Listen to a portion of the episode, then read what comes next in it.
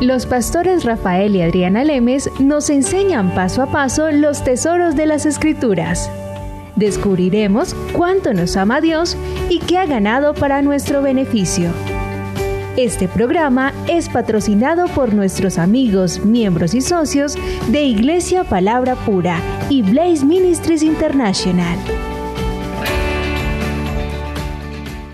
Empezamos hoy nuestro programa, somos Rafael y Adriana, estamos trayéndote la explicación de las escrituras. Puedes ir a nuestra página web donde puedes descargar completamente gratis todos los programas que han salido hasta el día de hoy y también puedes inscribirte en los devocionales donde de lunes a viernes puedes meditar en un pequeño correo que te va a llegar diariamente acerca de Jesucristo, lo que Él ha hecho por ti, para ti, cómo aplicarlo en tu vida. Son devocionales que aplicamos el diario vivir, simplemente la vida diaria, cómo la llevaríamos aplicando lo que Jesucristo ha hecho por nosotros.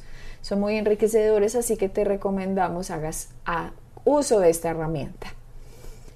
Continuamos con nuestros programas, Rafael. Estábamos hablando acerca de alerta roja y le pusimos ese título para que las personas tuvieran precaución con los ministros o los que se autollaman ministros eh, o personas en ignorancia que lo han aprendido de otros, por lo tanto lo repiten, eh, buscando comerciar con el Evangelio de Dios. Eh, y fue algo que el apóstol Pablo nos estuvo previniendo, de hecho ocurría en la época en la que él era el que estaba llevando la luz a los gentiles de cómo era lo que significaba, de qué era lo que significaba el Evangelio de nuestro Señor Jesucristo y se alzaban otras personas y nos dice él en segunda de Corintios 2.17 que dice que no es como tantos, dice esta versión, la nueva versión, la nueva traducción viviente dice, no somos como tantos charlatanes que predican para provecho personal nosotros predicamos la palabra de Dios con sinceridad y con la autoridad de Cristo, sabiendo que Dios nos observa. Todavía más, más fuerte, Rafael. Dios sabe lo que está pasando. Dios conoce el corazón del hombre y las intenciones del hombre. Eh, sí, Adriana, y es muy importante que cuando prediquemos, cuando utilicemos el nombre de Dios, que lo hagamos con integridad y, en, verdad de lo que estamos haciendo, no simplemente utilizándolo para nuestro propio beneficio. Y hay que tener mucho cuidado con eso. Ah, y eh, obviamente estamos hablando, estos temas que estamos hablando es sobre cómo la gente utiliza el ministerio para obtener riquezas, para obtener finanzas, para que la gente siembre y les dé uh, dinero para su propio beneficio. Una de las cosas que yo siempre le, enseño a la gente cuando hago ah, seminarios o conferencias con respecto a finanzas es que nunca te sientas presionado para dar. La palabra dice en 2 de Corintios en el capítulo 9 en el versículo 7 dice cada uno de cómo se propuso en su corazón. Eso que quiere decir que tú eres el que te tienes que proponer lo que tú quieres dar. Obviamente estamos hablando de siembra, no de los diezmos, pero cuando estamos hablando de siembras, la palabra la palabra dice lo que tú te propongas en tu corazón. Nunca des porque te sientes presionado o porque la persona en el púlpito dice, "No, es que Dios me dijo."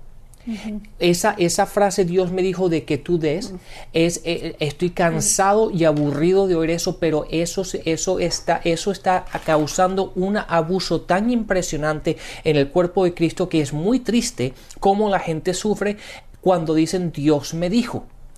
Entonces date cuenta que la palabra dice que Dios, la palabra dice, dice que cada uno de como uno se propone en tu corazón, no como te dicen que tienes que dar. Exactamente, esas palabras como tú dices, Dios me dijo que te dijera, han causado un daño, Rafael. Porque si alguien se está representando como Dios, a mí nadie me enseñaba a seguir la voz del Espíritu Santo. Yo no sé que porque nací de nuevo, el Espíritu Santo ahora está dentro de mí escribiendo las leyes de Dios en mi corazón. Ahora yo soy la que tengo una tendencia de saber que está correcto y que no está correcto. Yo ya lo sé porque algo sucedió dentro de mi espíritu, algo pasó en mí cuando yo recibí a Jesucristo como Señor y Salvador.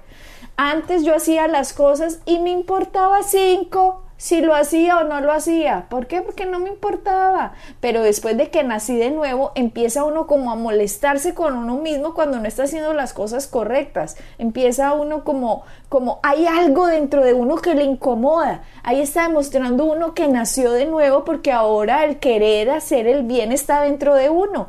Pero si a mí no me enseñan que eso me está pasando, si yo no tengo un ministro que me dice a mí, el Espíritu Santo está dentro de ti y te enseña, te instruye, te muestra cosas por venir, se mueve dentro de ti con sentires y pareceres.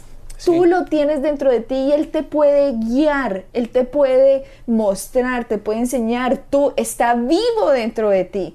Claro. Entonces, Rafael, si a mí no me lo dicen, y lo que sí me dicen es, Dios me mandó decirte que hagas esto y aquello, le están anulando a la persona el Espíritu Santo dentro de ellos para que hagan más caso de un profeta o de un representante de Dios que el Espíritu Santo. Sí, eso es algo que, hay que tener mucho cuidado, Adriana.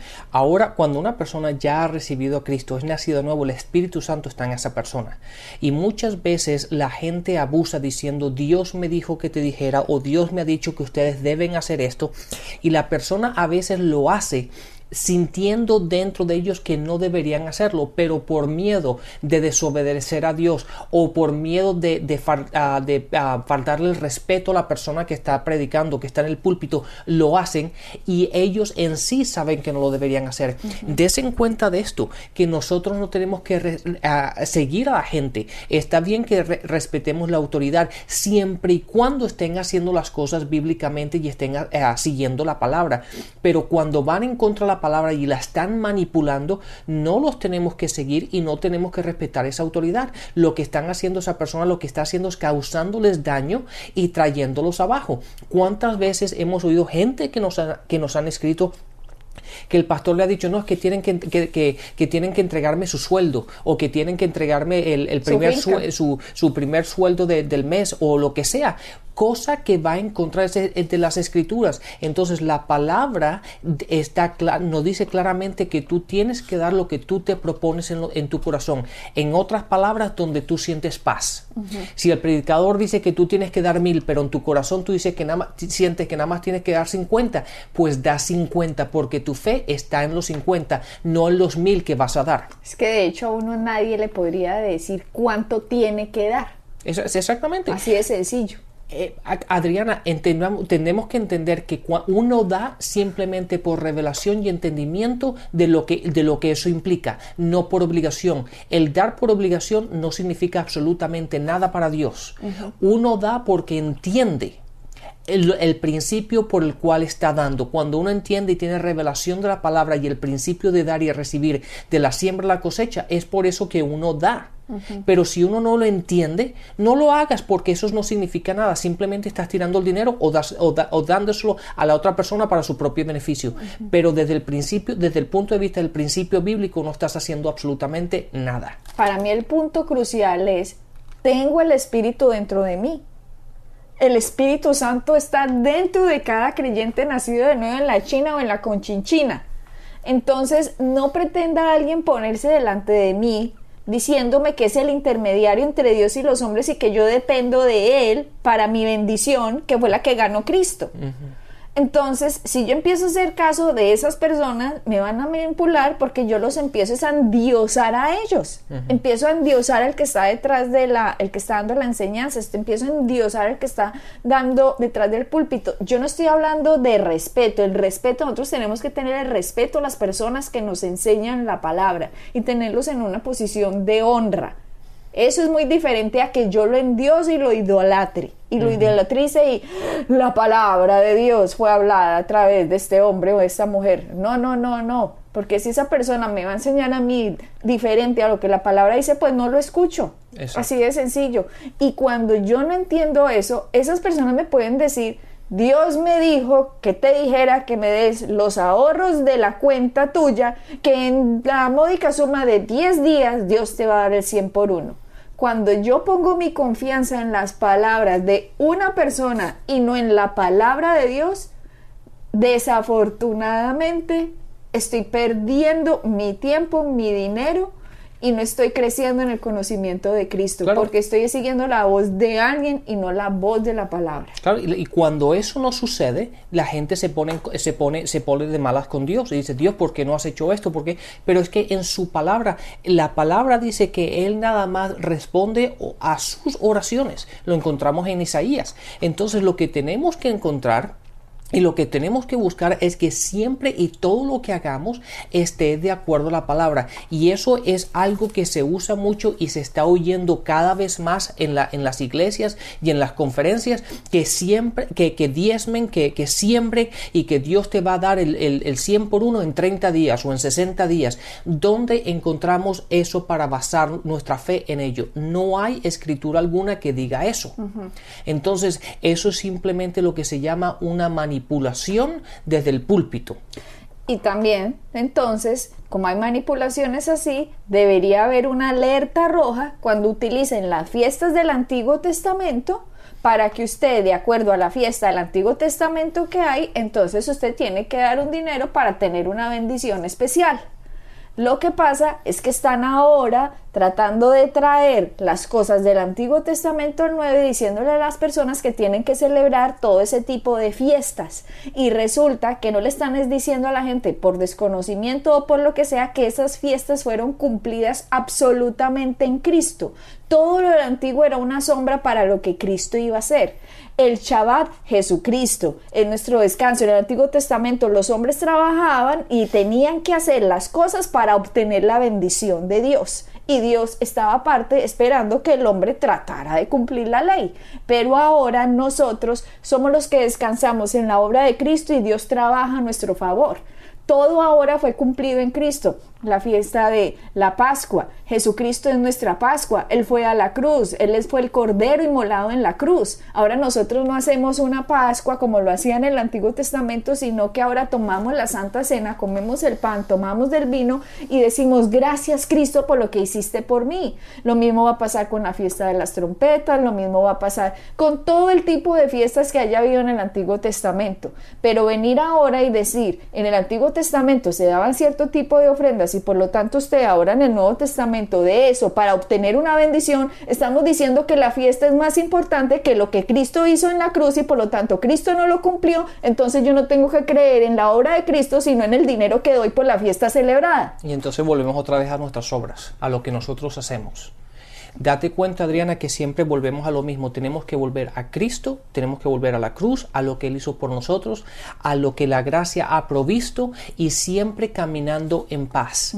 Siempre miremos a nuestro, siempre busquemos a nuestro corazón, qué es donde tenemos paz en nuestro corazón, qué es lo que Dios nos dice a nosotros, qué es donde el Espíritu Santo me está guiando. Ahora, si una persona te dice algo, Dios me ha mostrado esto, lo que sea, y lo que es lo que te estén diciendo diciendo sea confirmado o te dé tranquilidad en tu corazón, muy bien hazlo, no hay ningún problema. Pero si contradice lo que tú sientes, si contradice tu corazón, si contradice la paz que está dentro de ti, no lo hagas.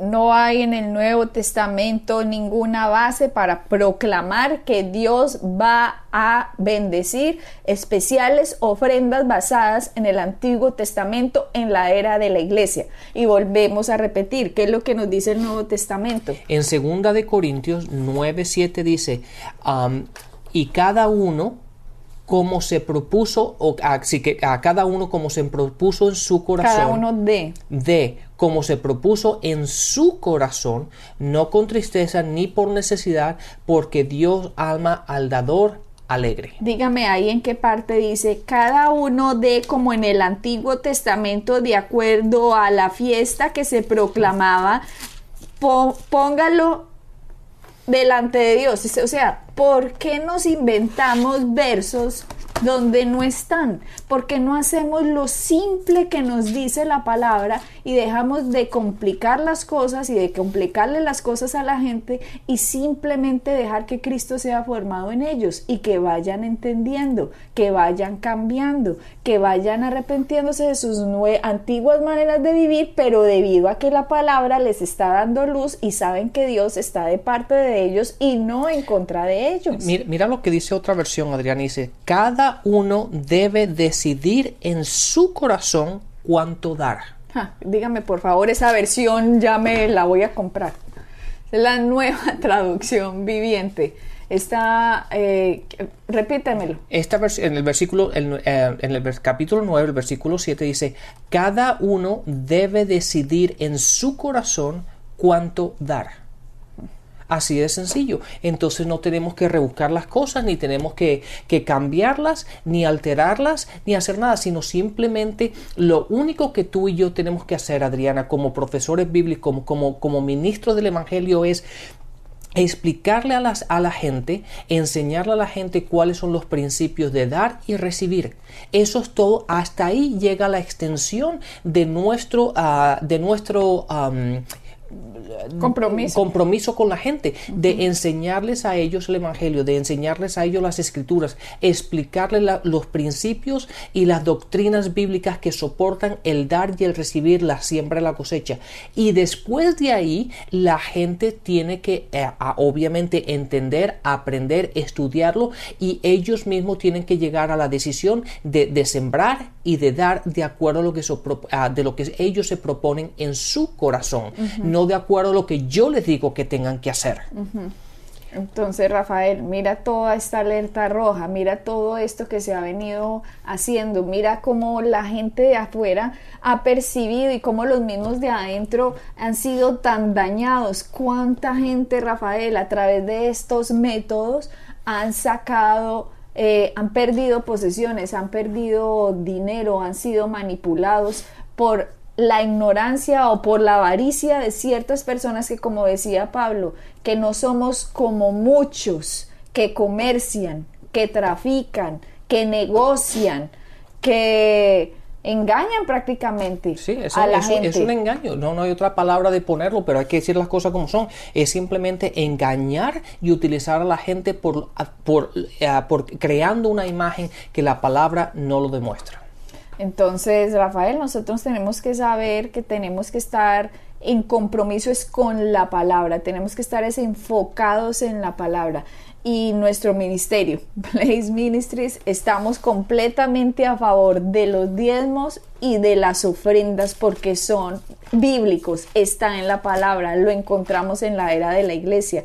Si cada creyente en el Nuevo Testamento, en las iglesias, simplemente diezmaran porque les enseñan la revelación de lo que Cristo ha hecho y que estas personas diezmaran en sus iglesias, que estas personas dieran las ofrendas a los ministerios que ellos creen que los están llevando, que los están haciendo crecer, que les está formando a Cristo en ellos, que les está haciendo cambiar su forma de pensar, pensar, que están transformando su mente, que están viendo la buena voluntad de Dios, que es agradable, que es perfecta, que están viendo el inmenso sacrificio de lo que Cristo hizo por ellos, lo que significa hoy ¿Qué significa que yo cambie mi, transforme mi mente porque mi espíritu fue transformado?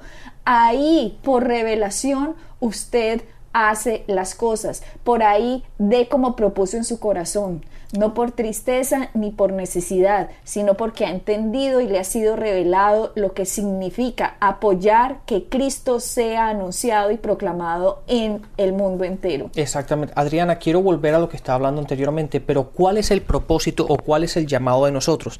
Date cuenta, voy a leer Efesios 4, el versículo 11 y 12 dice, y él mismo, hablando de Jesús, constituyó unos apóstoles, a otros profetas, a otros evangelistas, otros pastores y maestros, a fin de o con el propósito de perfeccionar a los santos para la obra del ministerio, para la edificación del cuerpo de Cristo. Date cuenta que el llamado, las cinco oficinas de, estos llamados, del maestro, del profeta, del apóstol, del, del pastor, del evangelista es para edificar al cuerpo de Cristo, para que ellos puedan hacer el trabajo del ministerio, el trabajo de la iglesia, el trabajo del ministerio.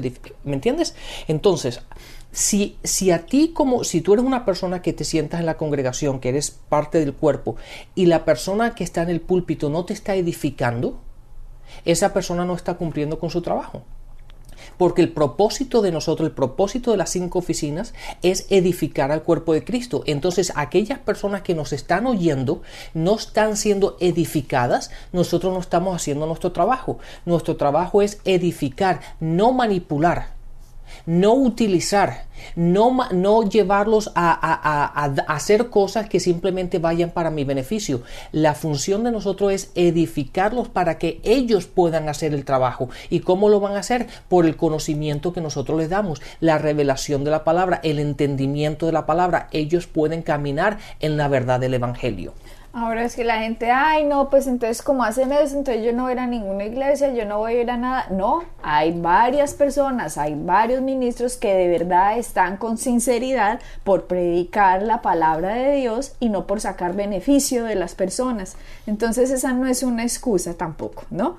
Es simplemente, a pesar de que hayan personas que hayan utilizado métodos inapropiados y cuestionables, eh, no van a retrasar a los creyentes de seguir buscando la palabra de Dios. Recuerdo en la palabra cuando decía, no recuerdo en el Antiguo Testamento específicamente en donde, donde alguien está diciendo, Señor, es que no hay nadie ahora en la tierra, no hay nadie que diga tu palabra de Dios. Dijo, no diga que no hay nadie porque hay muchos que no han doblado la rodilla a los otros dioses. Entonces no se trata de decir, Ay, es que no hay nadie a dónde ir, es que no hay nada que hacer, es que no hay ni uno. No, hay gente, hay muchos que están buscando que simplemente Jesucristo sea formado en usted, el creyente. Entonces es cuestión de nosotros el buscar. Cuando Natanael dijo, cuando Natanael estaba debajo de ese árbol y le llamaron, creo que fue Felipe, le dijo a Natanael, ven y mira lo que ha pasado en Jerusalén. Y Natanael dijo, ¿puede salir algo bueno de Jerusalén? Entonces le dice Felipe, ven y mira. Entonces, ¿qué hizo Natanael? Fue y vio. No se trata de quedarse uno en la casa y no salir y no buscar. No, nosotros tenemos que buscar, nosotros tenemos que indagar, nosotros tenemos, no vamos a poder tener la excusa delante de Dios, ay, es que nadie hizo su trabajo, Dios. No, usted tiene que buscar, hay mucha gente haciendo su trabajo y usted también tiene que hacer el suyo. Claro, nosotros, nosotros Adrián, somos parte de un cuerpo, por lo tanto no podemos ser independientes, tenemos que participar y ser parte de ese cuerpo. Por lo tanto, no, nosotros no vivimos en una isla apartados de todo el mundo, nos necesitamos unos a otros, nos edificamos unos a otros. Entonces, aquella, aquello que yo pueda impartir a otro puede ser que sea de beneficio, como de la otra forma, el participar en, en una congregación, en parte del cuerpo, me edifica a mí también. Entonces, hemos, la, de hecho, la palabra dice que no nos apartemos, ah, realmente no sé cómo se dice en español, que, ah, que no, ah, no nos alejemos del cuerpo, pero tenemos que participar en el cuerpo de Cristo. Y también la Biblia nos enseña que la bendición de prosperar está asociada al dar.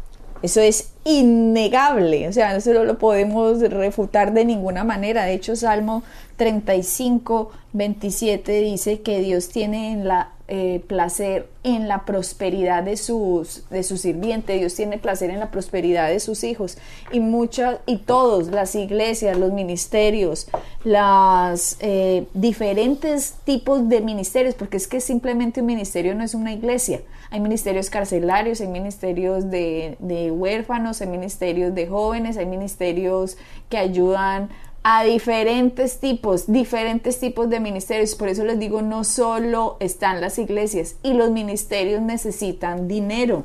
Eso es obvio, porque con dinero es que se puede expandir la voz, con dinero se pueden pagar la radio, con dinero se puede pagar la televisión, con dinero se pueden pagar eh, todos los...